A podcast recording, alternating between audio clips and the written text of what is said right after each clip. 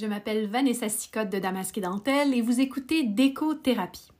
Aujourd'hui, je vous jase de leçons de la vie adulte et je m'entretiens avec India Desjardins.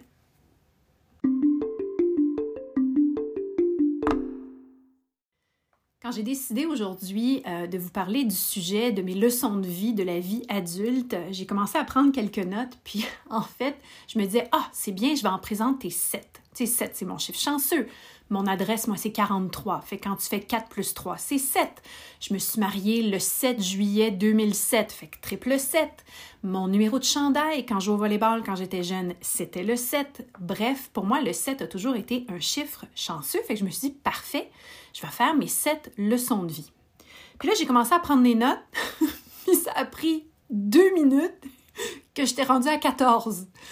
Fait que finalement, il y a beaucoup plus que cette leçon de la vie adulte euh, que j'ai découvert. Et en fait, il y a beaucoup plus que cette leçon aussi que j'aurais donc aimé savoir plus jeune.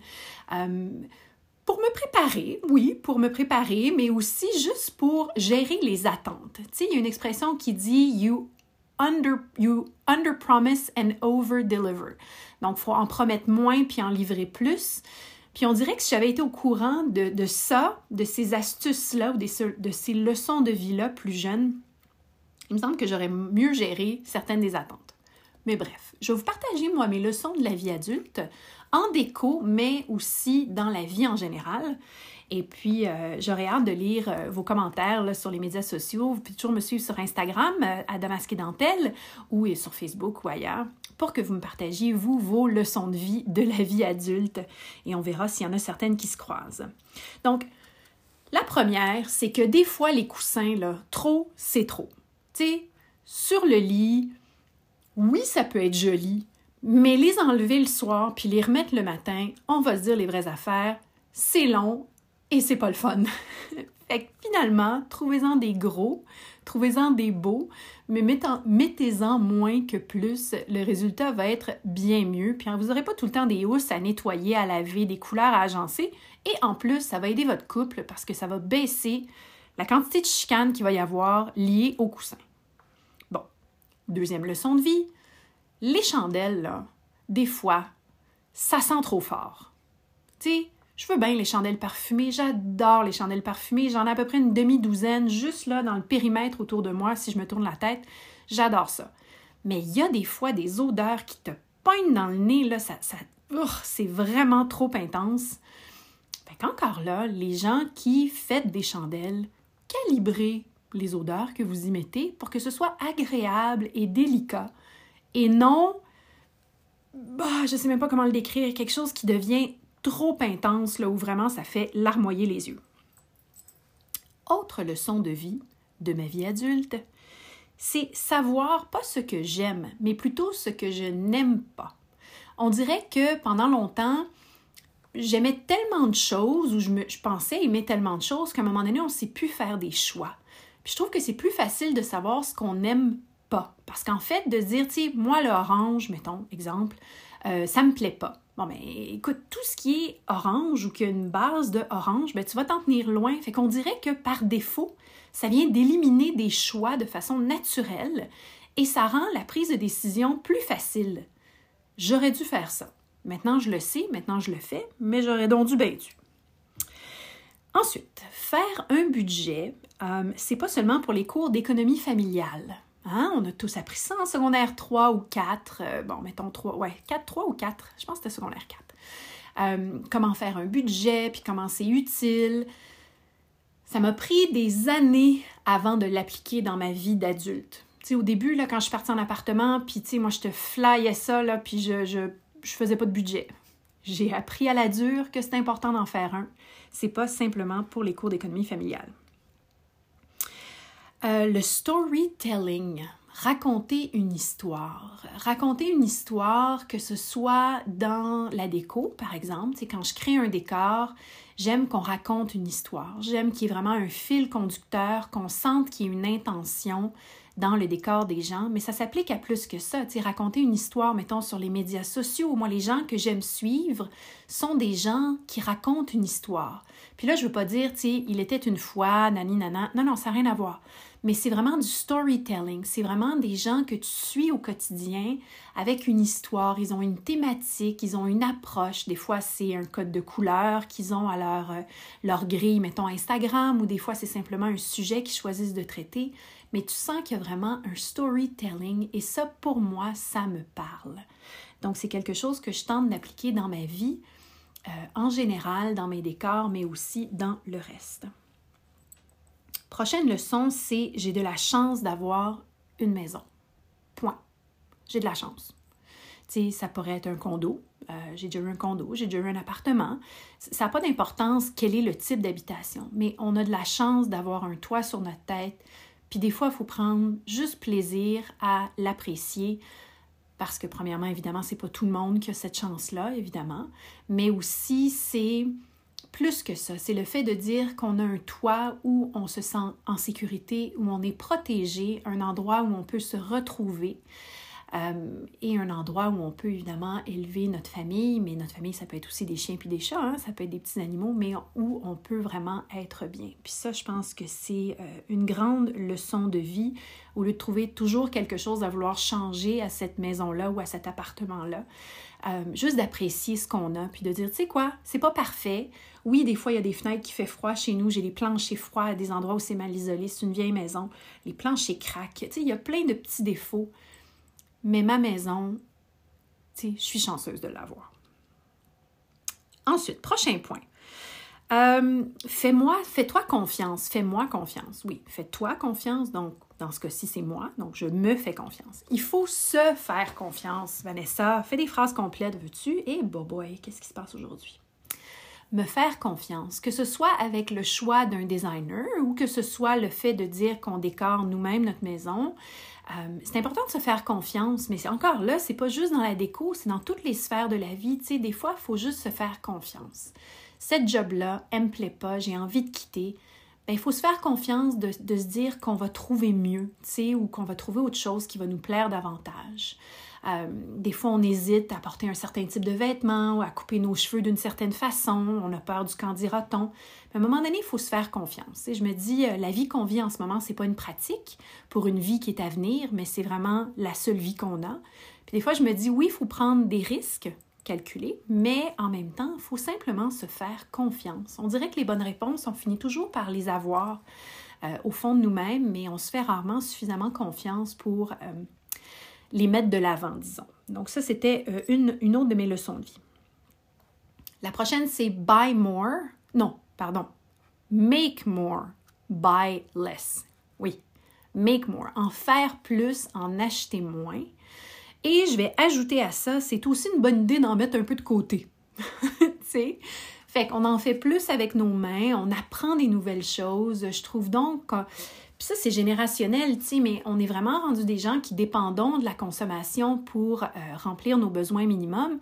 Mais tu sais, encore là, on a découvert récemment dans la pandémie à faire du pain, des choses comme ça, mais c'est des, des arts qu'on avait mis de côté depuis longtemps. Mais tu sais, le tricot, la cuisine, euh, les rénovations, euh, la transformation de meubles, la couture. Il y a tellement de domaines d'activité dans lesquels on a un peu perdu euh, ce que nos ancêtres avaient, ce savoir-faire que nos ancêtres avaient. Et je trouve que c'est important de le redécouvrir, pas pour tout faire nous-mêmes, mais disons que d'avoir un, juste milieu, un équilibre entre les deux, c'est bon pour l'âme, c'est bon pour l'esprit, puis c'est bon pour le budget. Et ça, ça fait la boucle de tantôt où on parlait de de budget qui n'était pas pour les cours d'économie familiale, ben c'est la même chose. si on en fait plus, on en dépense moins, puis on est capable de s'en mettre un petit peu plus de côté, puis ça, c'est une bonne chose. L'argent qu'on a, comment on le dépense, ça compte. Pour moi, dépenser un dollar, il faut qu'il y ait une dépense consciente, dans le sens où j'ai le choix de dépenser mon dollar où je veux. Je peux le dépenser sur un site qui va amener ces sous-là dans un autre pays ou je peux choisir de le dépenser sur un site qui va encourager une entreprise locale. Il n'y a pas de jugement dans les deux cas, c'est un choix personnel. Mais en même temps, ce choix-là, c'est, c'est un choix qui est social, mais c'est presque un choix qui est politique aussi. C'est de se dire qu'est-ce qui est important pour nous euh, dans nos valeurs, puis où est-ce qu'on veut vraiment investir les sous qu'on a à dépenser. Donc ça, c'est quelque chose que j'avais pas réalisé quand j'étais plus jeune et que je mets en application maintenant dans ma vie adulte et je trouve que c'est un conseil qui est franchement utile. Apprendre à vivre avec des espaces vides. J'avais tellement la hantise de ça plus jeune. Là. Il me semblait que quand je déménageais quelque part, il fallait que tout soit rempli vite. Mais c'est correct d'avoir des espaces vides. C'est bien de vivre avec le vide, puis on le remplit ce vide-là au fil du temps. Quand on trouve la bonne chose, puis ça peut s'appliquer aussi aux relations interpersonnelles, c'est correct d'avoir du vide des fois pour attendre la bonne personne. Puis, tu sais, il n'y en a pas de, jugement là-dedans non plus. Puis, c'est bien des fois de juste apprendre à vivre avec le vide, le silence, euh, et de juste vraiment laisser la place à quelque chose de prendre cette place-là, mais pas quelque chose qu'on aura forcé, mais plutôt quelque chose qui va arriver de façon naturelle. La prochaine chose, c'est euh, ce n'est que de la déco. Mais oui, c'est juste de la déco. Tu sais, euh, je sauve pas des vies, euh, j'admire les gens qui le font, puis je trouve ça fantastique. Moi, j'en sauve pas des vies. Je les rends plus belles. Je rends peut-être les gens qui sauvent des vies plus confortables dans les endroits où ils vivent.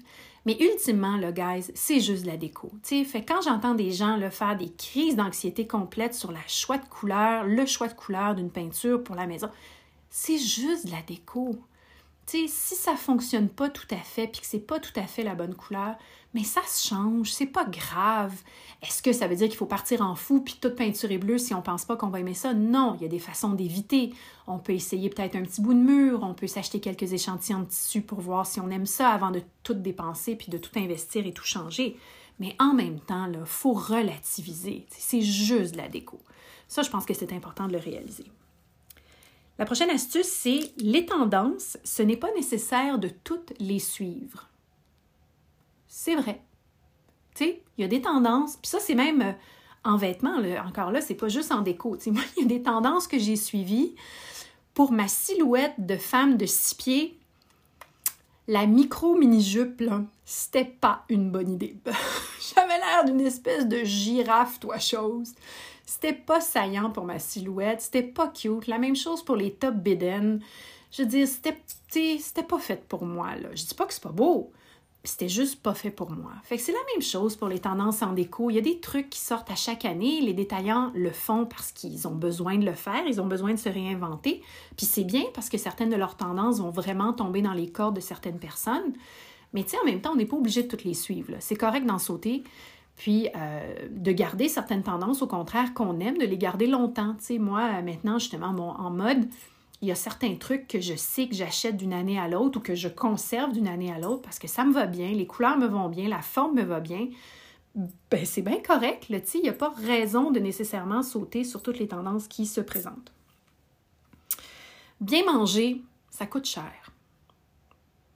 Ça aussi, j'aurais aimé ça le savoir. Et la première fois que j'ai fait une épicerie, quand je suis rentrée en appartement, j'avais 19 ans et des poussières, j'étais toute jeune.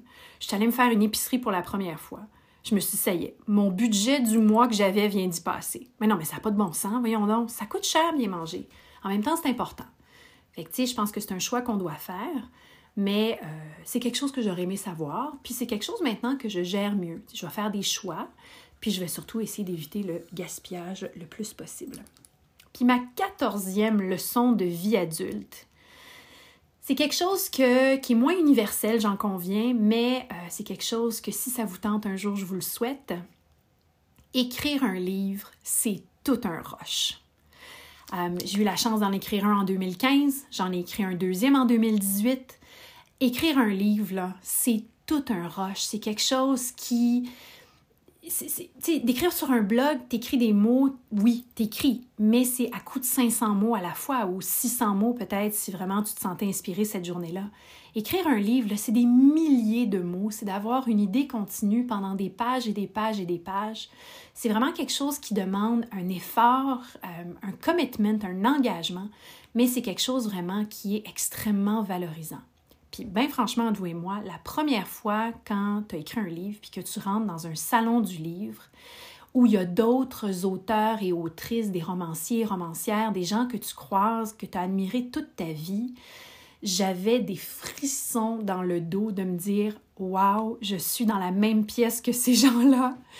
Euh, et c'est vraiment quelque chose d'extrêmement euh, euh, incroyable j'ai pas d'autres termes. C'est vraiment extrêmement incroyable. D'ailleurs, après la pause, euh, j'ai un immense bonheur de vous présenter la personne avec qui je vais m'entretenir. C'est une autrice, justement, quelqu'un que j'admire depuis toujours et que j'ai eu le plaisir de rencontrer à quelques reprises. Après la pause, je m'entretiens avec India Desjardins. Restez là.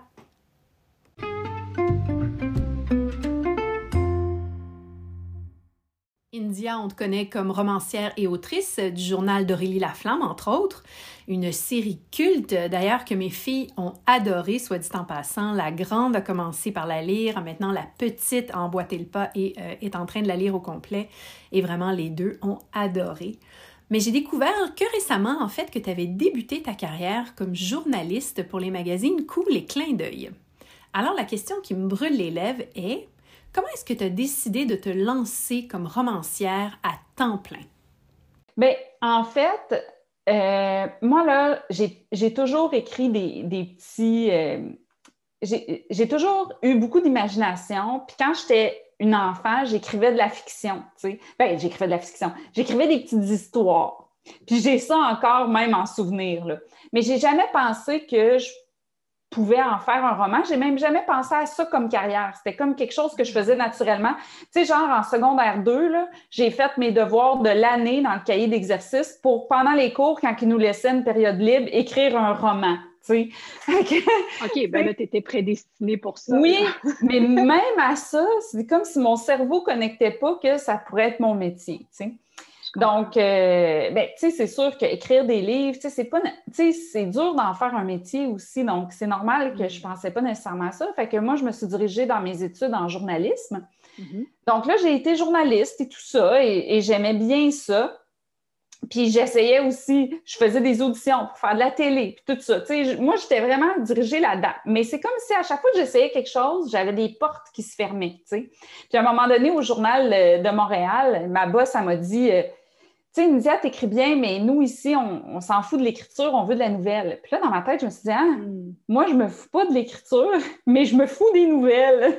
Oh fait que j'étais comme, ça m'a fait un choc que je me suis dit, ah, on dirait que, tu sais, je suis pas nécessairement peut-être à ma place, tu sais. Mm-hmm. Puis au magazine Cool, justement, que tu as nommé, euh, j'avais créé un petit journal intime d'un personnage qui était, qui était inventé du magazine Cool. On, avait comme créé un personnage qui s'appelait Marie Cool.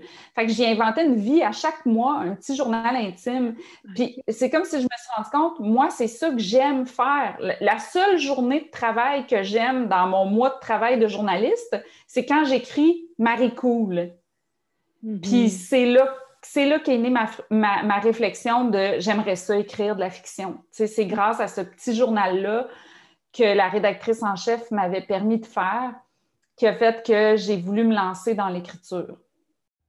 Est-ce que ça fait peur de se lancer comme ça, sans filet, de vraiment dire que tu n'as plus de sécurité financière et que tu deviens romancière? Bien, oui, OK? J'ai fait là pour faire ça. OK? Moi, je savais que si je voulais écrire un roman, euh, il fallait que j'aille du temps. Mhm. Donc, ce que j'ai fait, c'est que j'ai presque tout laissé mes, contrats, sauf le magazine Cool, où la rédactrice en chef m'avait assuré cinq chroniques par mois, OK, qui me permettaient d'avoir, je pense, dans, ce temps-là, euh, c'était 650 pièces, OK? Puis ça, ça me permettait de payer mon loyer, mes comptes, ma bouffe, OK? Je comprends. Fait que ça, ça me prenait comme une semaine de travail, puis pendant trois semaines, je pouvais écrire un roman. Fait que j'ai comme accepté de, faire moins d'argent, donc de vivre d'une certaine simplicité volontaire, parce que loyer, compte bouffe, là, ben, imagine tout ce qu'il n'y a pas, là. Il n'y a pas linge, il n'y a pas maquillage, il n'y a pas coiffure, il n'y a pas euh, rien d'autre. Ouais, t'es au minimum, là. T'es au minimum, minimum. Puis à ce moment-là, tu sais, j'avais quitté un emploi au Journal de Montréal. Euh, où je faisais quand même un bon salaire. Fait que j'avais des habitudes de consommation qui étaient assez élevées. Je, je m'achetais beaucoup de linge, puis même, je me souviens, là, mon, chum de l'époque, à un moment donné, on est passé à côté d'une de mes boutiques préférées, puis là, j'ai vu, j'ai vu un beau morceau de linge dans la vitrine, puis là, je suis arrivée pour rentrer, puis il m'a retenu, puis il a fait Résiste! T'es en train de réaliser tes rêves! fait que ça a été un sevrage, mais ça fait qu'aujourd'hui, tu ça m'a coupé tellement mes envies de consommation que même encore aujourd'hui, même si je consomme plus qu'à l'époque où j'ai fait ces sacrifices-là, j'ai plus une grande consommatrice, tu parce que j'ai tellement coupé mes envies que, mm-hmm. que j'en ai moins maintenant. Fait qu'India, tu as vraiment atteint quand même un grand niveau de succès pour une romancière et autrice ici au Québec. Est-ce que c'est quelque chose que tu, euh, tu réalises? Est-ce que tu. Comment tu le vis? Ben, en fait, là, tu sais, moi, j'ai. C'est drôle parce qu'une fois, j'avais déjà rencontré José Lito Michaud. Là. Il m'a dit une phrase là, qui, qui est encore en moi aujourd'hui. Il m'avait dit Prends-tu le temps de te célébrer? Puis écoute, ça me hante encore cette phrase-là parce que non, tu sais, parce que moi, j'ai tellement peur de. Tu sais, moi, dans ma carrière de journaliste, j'ai vu énormément d'artistes, tu sais, passer, puis tout ça. Donc, moi, je me dis, j'ai comme peur de trop célébrer, puis de ne pas rester les pieds sur terre parce que, euh, tu sais, je le sais que tout ça peut être éphémère, que tout ça peut être un moment, puis tout ça. Donc, mm sais, c'est comme si j'essaye tout le temps de me ramener au lieu de célébrer chaque petite victoire, mais tu sais, c'est quelque chose que j'ai encore à, apprendre. Puis c'est pas nécessairement facile pour moi d'apprendre, ça. Je me souviens qu'à la première bonne critique de Aurélie Laflamme, qui était par Sonia Sarfati, puis c'était, vraiment hot, là, c'était dans la presse, c'était la première page du cahier des, des arts et spectacles, puis c'était une bonne critique, puis je m'attendais pas à ça parce que moi, on m'avait dit que c'était une critique sévère, puis tout ça, puis qu'elle aimait pas les livres de la maison d'édition dans lesquels j'écrivais. Fait tu sais, j'étais une super bonne critique. Puis là, je me souviens que je me suis sentie flottée. Puis j'avais un, brunch avec ma famille ce, matin-là, c'était la fin de semaine. Puis je me souviens que pendant que je marchais vers mon, mon brunch, je me sentais flottée. Puis là, j'étais là, non, je veux pas être une personne qui flotte. Puis je me souviens que dans cette marche-là, pour aller bruncher avec ma famille, je me suis ramenée. C'était comme si je me suis ramenée sur Terre, tu sais. Puis on dirait que pour moi, c'est super important. Puis qu'à chaque, tu sais, à chaque fois que je fais un nouveau livre, j'oublie, tu sais, j'oublie l'ancien. Puis même, si, même les Aurélie Laflamme, même si c'était une série, mais je me disais, c'est pas parce que, mettons, euh, le tome 3, ça a bien été, puis que ça a eu du succès, que le tome 4, ça va être la même affaire. Fait que je me, je, me ramenais toujours à ce qui m'avait poussé à l'écrire, euh, à, retomber à zéro pour euh, essayer de, d'écrire le meilleur livre possible, puis pas me, m'asseoir sur les succès passés. Mm-hmm. Garder les deux pieds bien ancrés. Puis... Oui, puis je, traite tous mes nouveaux projets comme ça. C'est-à-dire que c'est pas parce que j'ai eu un, un succès de, de Aurélie Laflamme que, euh, que, que je vais toujours avoir un succès avec chacun de mes livres ou que ça va être le même succès. Puis moi, j'étais préparée beaucoup, je me suis beaucoup préparée à ça. Fait ce qui fait que je suis jamais déçue si un, de mes livres, il fonctionne moins bien que l'autre. Tu sais, je peux, peux rien comparer à Aurélie Laflamme parce que ça, c'est une fois dans une vie. Fait qu'il faut juste que je suive mon cœur. Puis j'avais suivi un TED Talk de, tu sais, Elisabeth Gilbert. Là. Elle, elle, parlait de ça. Elle parlait de comment ça se passe, la créativité, après un grand succès. Tu sais, comme elle, Mange Priem. Peu importe ce qu'elle fait, mais c'est Mange Priem qui, qui, va toujours rester le livre auquel on l'associe, tu sais. Puis à, nommer le positif de ça, puis de, de se dire que, tu sais, dans le fond, ça sert à rien d'essayer de reproduire ton propre succès mais plutôt d'essayer juste de faire ce que tu as envie de faire. Puis, tu sais, comme si ça a du succès ou que ça n'a pas de succès, qu'est-ce que ça veut?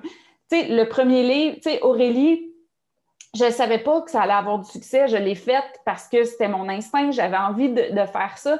C'était impossible pour moi de prévoir. Tu sais, je ne l'ai pas fait en me disant Ah oui, ça, ça va marcher. Quand je l'ai écrit, c'était juste des livres fantastiques de gars qui pognaient. Fait que moi, j'étais sûre que ce serait un livre qui serait comme qui passerait dans le beurre, tu sais mais c'était inattendu. Donc, il faut que je prenne chaque projet comme ça. Il faut juste que je suive mon cœur, ce que j'ai envie de faire. India, il faut que je te dise, mes deux filles sont super différentes, tant au niveau de leur tempérament, de leurs habitudes, euh, de leur goût, des couleurs qu'elles veulent dans leur chambre. Je veux dire, sont vraiment complètement diamétralement opposées. Et pourtant, le personnage que tu as créé d'Aurélie Laflamme les interpelle toutes les deux, ça parle à leurs valeurs, ça parle à qui elles sont et qui elles veulent devenir. Puis ça m'a porté à me questionner sur qu'est-ce qui t'a poussé, toi, sur qui tu t'es basé pour créer ce personnage d'Aurélie Laflamme qui est devenue vraiment une femme iconique en soi?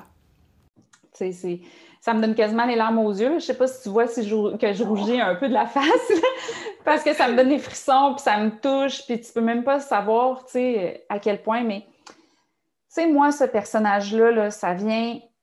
Puis c'est drôle parce qu'en en ce moment, je suis en train de tout les relire parce que j'essaye de chercher des choses qui auraient mal vieilli parce qu'une une autre des affaires inattendues, c'est que les livres continuent à se lire aujourd'hui. Tu sais, le premier tome est sorti en 2006. Tu sais, moi, le dernier en 2011. Tu sais, jamais je pensais que 11 ans plus tard, on le lirait encore. Mm-hmm. Euh, tu sais, moi, là, ça vient de plusieurs affaires que, que, que j'avais envie de dire avec ça. Il y a très peu, il y a très peu d'histoires avec le regard féminin, avec notre expérience de c'est quoi être une jeune fille sur la terre. Mm-hmm. une des premières scènes dans Aurélie Laflamme, c'est les deux filles, ils se font des règles euh, quand ils sont devant les, les gars. ils n'ont pas le droit de dire euh, leur vrai goût.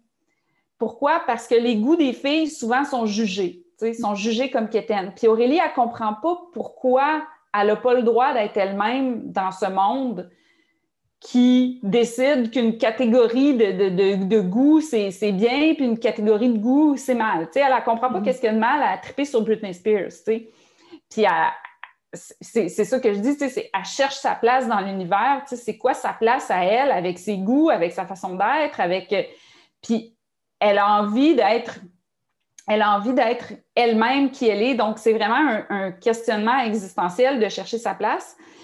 Puis moi, ce que je voyais dans les personnages féminins, c'est que c'était toujours une fille qui euh, cherchait à plaire à un gars donc, tu sais, il y a toujours la question du look, la question du gars populaire, tout ça. Puis je voulais comme faire un peu le contraire de ça.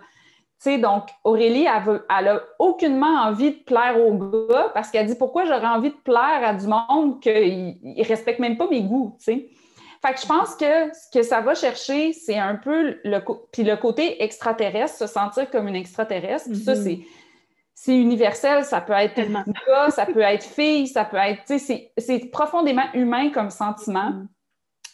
Euh, puis j'avais envie de, décrire le, quotidien. Tu sais, à l'époque où, j'ai créé Aurélie, c'était des, héros dans un monde fantastique euh, qui essayent, tu sais, de, combattre euh, le mal, tu sais. Puis je me disais, c'est quoi dans la vraie vie, dans le fond, tu sais, un, une héroïne, tu sais, j'avais envie de créer une héroïne forte qui se battait contre les monstres et les dragons de la vraie vie finalement. Puis souvent, ils viennent de notre intérieur, ils viennent de, petits moments du quotidien.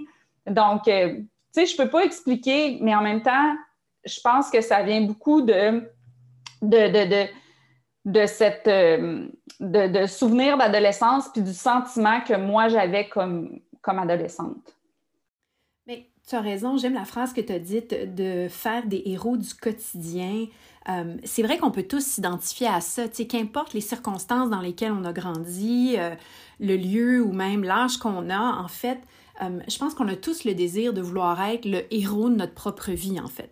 Le héros de notre propre vie, ça me donne des frissons, c'est exactement ça, Aurélie, tu sais, puis moi, le plus beau compliment que je reçois encore aujourd'hui, puis de n'importe quel pays où Aurélie est publiée, c'est ça m'a aidé à traverser des obstacles de ma vie. Puis, tu sais, mm. tu sais, là, les adolescents, là, souvent, ce qu'on leur raconte comme histoire, c'est les histoires euh, euh, particulières. Tu sais, bon, ça, ça, peut être une histoire euh, de drogue, une histoire de suicide, tout ça. Puis, sont super bonnes, ces histoires-là, puis tout ça. Puis, pas des grands drames.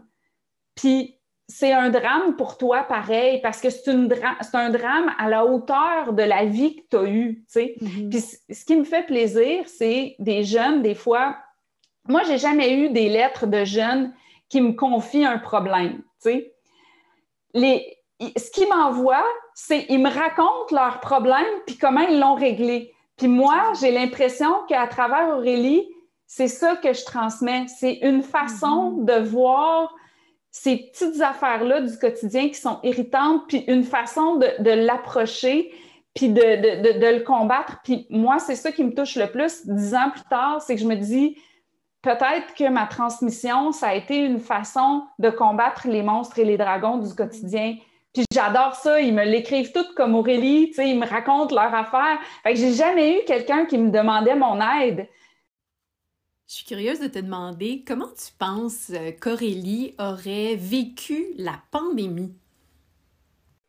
Mais tu sais, juste le fait de se raconter, juste le fait de parler, d'écrire dans un journal, puis de raconter un peu ce que tu vis, mais de façon, tu sais, comme j'ai écrit euh, un statut Facebook euh, l'autre jour justement sur les Zooms, tu sais, que moi, sur Zoom, je fais trop de je fais trop de gestes, je parle trop fort, euh, euh, des fois je me replace les cheveux, tu sais, comme des choses comme ça. Tu sais, c'est juste une façon de raconter les choses, puis juste de dire, hey, moi, là, sur Zoom, là, j'aime pas ma personnalité, tu sais? Mm-hmm. Fait que je pense que ça, ça aurait été genre d'Aurélie aussi de dire, oh, j'aime pas ma personnalité sur Zoom, ou elle aurait raconté, comment qu'elle aime pas vivre ses cours sur Zoom. Mais là, peut-être qu'elle aurait dit Ah, mais dans le fond, euh, aujourd'hui, il neige, fait que là, je suis contente parce que normalement, je serais pas allée à l'école. Elle se serait peut-être questionnée Bon, avant, euh, tu sais, il y a une tempête de neige, l'école euh, est fermée. Bon, pourquoi? Tu sais, comme on est tout en mm-hmm. Zoom, tu sais, fait qu'elle se serait peut-être posé des questions comme ça. Mais, tu sais, je veux dire, fait que c'est une façon de passer le temps qui, qui est pas nécessaire, tu sais, qui est pas qui, qui, reste dans le questionnement. On, on, réfléchit à la situation, mais avec des, des petites pensées drôles, puis juste, juste d'exprimer ce qu'on ressent. Déjà, il y a une partie du problème qui, qui, qui, qui est évaporée, tu sais. Est-ce que tu dirais qu'il y a un auteur ou une autrice qui a euh, influencé ton travail, disons, euh, qui t'a inspiré en fait euh, pour peut-être même devenir la romancière que tu es devenue? Je, me suis beaucoup inspirée du parcours de J.K. Rowling parce que, tu sais, elle était, tu sais, elle, a, subi beaucoup de refus et tout ça. Mm-hmm. Aujourd'hui, je suis moins à l'aise avec certains propos qu'elle a dit euh, puis certains, je suis pas super à l'aise avec certains gestes qu'elle pose, euh, mais je pourrais jamais oublier que, tu sais, euh, son parcours et puis Harry Potter, c'est quelque chose qui, a été important pour moi dans mon histoire d'écriture. Mais, tu sais, on dirait que malheureusement, puis tu sais, ce qui arrive à J.K. Rowling, puis ses propos, je, me fais le souhait que ça m'arrive pas par rapport euh, au lecteur, lectrice d'Aurélie, tu sais. Fait que je pense que ça, me ferait, ça me ferait de la peine. Fait que je pense mm-hmm. que, tu sais, ce qui est important pour moi, c'est d'essayer de, rester à l'écoute des, nouveaux enjeux sociaux, puis de rester empathique, puis que si j'ai à exprimer quelque chose, d'essayer de l'exprimer avec empathie ou délicatesse, parce que je pense que ça me ferait beaucoup de, de peine, tu sais, de perdre ce lien-là important que j'ai J'ai écrit deux livres, mais je suis vraiment loin de me considérer comme une autrice, euh, du moins pas du tout comme une autrice de ton calibre, mais je reçois quand même régulièrement la question à savoir euh, qu'est-ce que ça prend pour écrire un livre, puis comment débuter le fait d'écrire un livre, par où est-ce qu'on commence? Puis tu sais, moi, c'est quelque chose que j'écris à propos de mon métier, de mon travail, donc en tant qu'experte, mais toi, en tant que romancière qui crée une histoire de toute pièce, c'est quoi le meilleur conseil que tu donneras à quelqu'un qui souhaiterait écrire un livre? Bien, premièrement, ça prend un flash, ça prend une idée. Comme si, mettons, je me, je me réfère à, Aurélie, j'ai eu un flash, j'ai eu une idée. Elle est apparue dans ma tête, elle avait 14 ans, son père était décédé quand elle avait 9 ans et sa mère n'avait pas été capable de lui donner une belle image de la mort, ce qui a créé, elle, une, réaction où son, son, imaginaire est devenu très fort, puis que ça y a généré beaucoup de questions existentielles sur la vie. Mm-hmm. Fait que ça, c'était mon personnage. Parce que moi, je venais, ça faisait pas longtemps que je, j'avais eu, tantôt je t'ai parlé de mon embolie pulmonaire, mais avant qu'on enregistre, là, mais en tout cas, j'ai eu une embolie pulmonaire, donc je suis passée très près de la mort. Fait que ça m'a beaucoup questionné sur mes propres croyances. Puis si mhm. j'avais des enfants un jour, comment je leur transmettrais, qu'est-ce que je leur transmettrais, tu sais? Finalement, je n'aurai pas d'enfants, mais j'ai plein de lecteurs, lectrices. Puis, euh, donc, il y a, le flash. Mais mm-hmm. une fois que le flash est arrivé, moi, je commence à faire des recherches. Euh, je monte une structure. Euh, j'essaie de voir dans ma structure comment je vais, tu sais, comme par exemple, mettons, le premier livre d'Aurélie s'appelle Extraterrestre ou presque.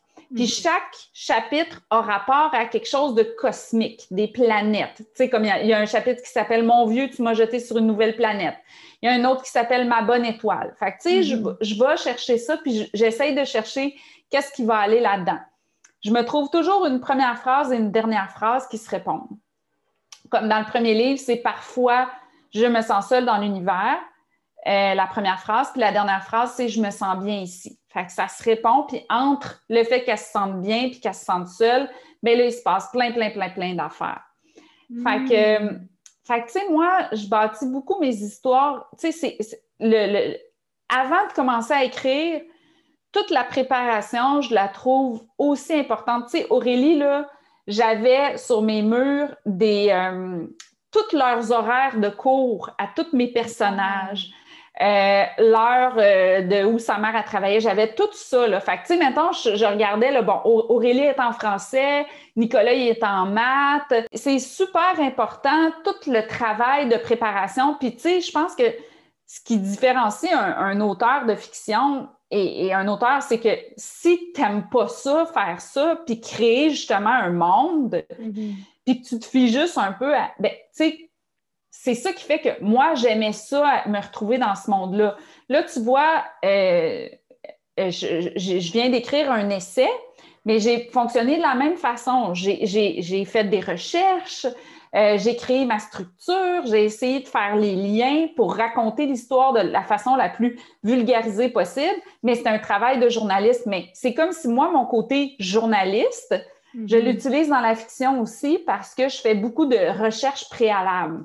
Qu'est-ce que je donnerais comme, euh, comme conseil à quelqu'un qui veut écrire? Écris ce que toi, tu aurais envie de lire puis qui n'existe pas. Tu sais, mettons là, que tu cherches un livre là, puis tu dis Ah, je voudrais lire telle affaire, mais ça n'existe pas. Quand j'ai créé ma BD, Ma vie avec un scientifique, c'était sur euh, les traitements de fertilité que mon chum et moi, on avait vécu. Moi, j'avais envie de lire quelque chose de léger sur les traitements de fertilité, puis c'est tellement un sujet tabou, les traitements de fertilité, que euh, les gens, ils n'en parlent pas. Ils ne vont, vont pas dire qu'ils ont eu leur enfant par traitement de fertilité. Fait que c'est dur de trouver des gens avec qui partager l'expérience. Puis il n'y a pas vraiment de livre le fun là-dessus. Mm-hmm. Fait que je me suis dit, ben, je vais l'écrire, moi, ce livre-là. Fait que, tu sais, il faut écrire ce qu'on a envie de lire à ce moment-là, puisque ce qu'on trouve pas, c'est ça qui va nous pousser à, à, faire ça. Mm-hmm. Tu as plusieurs projets actuellement euh, qui viennent de sortir ou qui sortiront bientôt, dont une nouvelle série qui s'appelle India, comme par exemple India amoureuse, India a un nom bizarre, India est dans la lune, etc. Et euh, en fait, c'est basé sur la vie euh, de personnalité d'écrivains, à ce que j'ai compris. Est-ce que tu pourrais m'en parler un tout petit peu plus? Les, les India, c'est des petites autofictions euh, faite par la maison euh, d'édition Fonfon, qui est une, émission, euh, qui est une maison d'édition jeunesse. Et elle, elle a voulu créer un lien avec les écrivains et les jeunes lecteurs. Puis, mhm. donc, il y a plein d'écrivains qui racontent des petites histoires un peu basées sur eux, comme il y a Simon Boulris, il y a Claudia La Rochelle, il y a Dominique Demers. Donc, ça s'appelle les Simon, les Claudia, les Dominique. Bon. Puis elle, elle, s'est dit, ben, comment donner l'envie de la lecture aux jeunes? Mais peut-être que s'ils voient qu'ils ont un lien avec les écrivains et écrivaines, ben là, peut-être que ça va leur donner le goût de lire parce qu'ils se disent, ah, tu sais, il me ressemble ou elle me ressemble. Fait que, fait que c'est ça. Fait que ça, les petits Indias, c'est des petites histoires qui sont un peu basées sur ma vie. Comme par exemple, j'ai écrit pour les enfants mon histoire avec mon chum Olivier, mais c'est vraiment raconté comme si j'étais une petite fille, puis tout ça, puis c'est raconté comme ça. Euh, ça parle du fait que, tu sais, bon, j'ai souvent été malade dans ma vie. Ça parle du fait que j'ai un prénom bizarre. Ça, c'est une petite série super mignonne pour les enfants. C'est illustré par euh, mm. Pascal Girard, puis j'ai vraiment, je, les aime. C'est des petits objets précieux pour moi, Merci, India. T'es tellement généreuse. Je sais pas comment te remercier. T'es fine, puis j'aimerais ça avoir un beau décor comme toi en arrière de moi pour le Zoom. Ben, c'est sur ça que se termine mon entretien avec India. Je sais pas pour vous, mais moi j'aurais continué une demi-heure de plus à l'écouter. Je trouve ça tellement intéressant comment elle construit ses personnages, comment, tu sais, Aurélie, Aurélie Laflamme, elle a grandi à travers les différents livres, elle a pris de la maturité, elle a vécu différentes expériences, comment tout ça est construit, comment aussi India vit ce succès, parce que c'est toujours quelque chose qu'on se demande, mais là, euh, on a vraiment vu que pour India, c'est vraiment de garder les deux pieds sur terre. Et puis j'ai senti à travers l'entrevue sa passion pour son métier. Et j'espère que dans notre vie, on peut tous trouver quelque chose qui nous passionne Donc, si vous voulez suivre India sur les médias sociaux, vous pouvez la trouver sur Instagram au India Desjardins. Elle est aussi sur Facebook. Et euh, début avril, il y a un nouvel essai signé de sa plume qui sortira dans les librairies et ça s'annonce fort intéressant puisque ça traitera du sujet des relations toxiques. Donc, j'ai bien bien hâte de lire ça. Je vais me garrocher dessus dès qu'il va sortir. Fait c'est la fin aujourd'hui euh, d'un autre épisode de Décothérapie. Soyez sûrs de revenir à l'écoute dans deux semaines alors qu'un nouvel épisode sortira. Et entre-temps, pour trouver toutes les notes d'aujourd'hui, vous pouvez aller sur le blog de Damasque et Dentelle dans l'onglet Podcast. Bye tout le monde!